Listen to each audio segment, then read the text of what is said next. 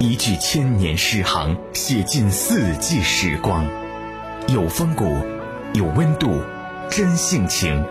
八九六汽车调频，听见历史。据安七妹说的是汉时呀，梁鸿和妻子孟光的故事。每当丈夫梁红回家的时候，妻子孟光就拖着放有饭菜的盘子，恭恭敬敬地送到了丈夫面前。为了表示对丈夫的尊敬，妻子不敢仰视丈夫的脸，总是把盘子拖得跟眉毛齐平。丈夫也是彬彬有礼地用双手接过盘子，后形容夫妻相互尊敬，很有礼貌，很平等。这是赞美夫妻美满婚姻的专用词，这样的一个词语，它的背后又有怎样的浪漫的典故呢？梁鸿，字伯鸾，是扶风平陵，也就是今天陕西咸阳市西北部人。由于梁鸿的高尚品德，许多人想把女儿嫁给他。可梁红谢绝了他们的好意，就是不娶。与他同县的一位孟氏有一个女儿，长得又黑又肥又丑，而且力气极大，能把石臼轻易举起来。每次为他择婆家，他都不答应。已经三十岁了，父母问他为何不嫁，他说。我要嫁像梁伯鸾一样贤德的人。梁鸿听说后，就下聘礼，准备娶她。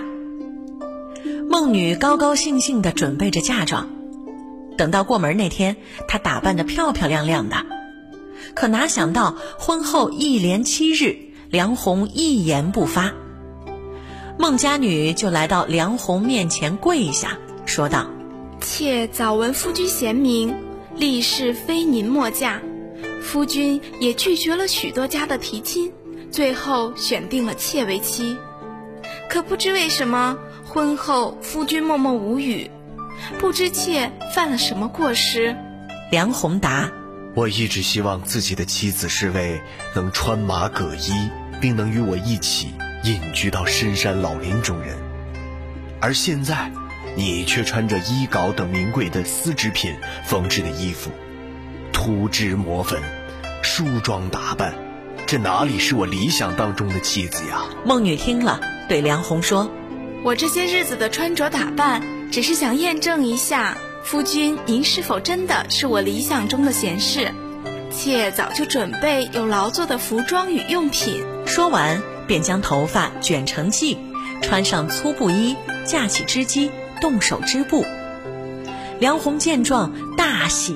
连忙走过去，对妻子说：“这才是我梁鸿的妻子呀！”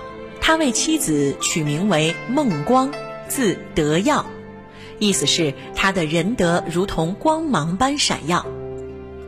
后来，他们一道去了霸陵，也就是今天西安市东北部山中，过起了隐居的生活。在霸陵山深处，他们以耕织为业。或吟咏诗书，或弹琴自娱。不久，梁鸿为了躲避征召他入京的官吏，夫妻二人离开了齐鲁，来到了吴地，也就是今天江苏省无锡市境内。梁鸿一家住在大族高伯通家宅的廊下小屋中，靠着给人舂米过活。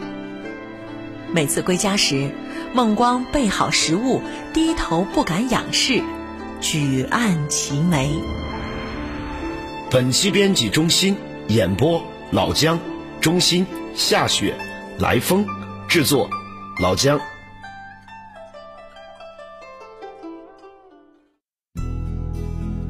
文化力量，城市榜样，八九六汽车调频，听见历史。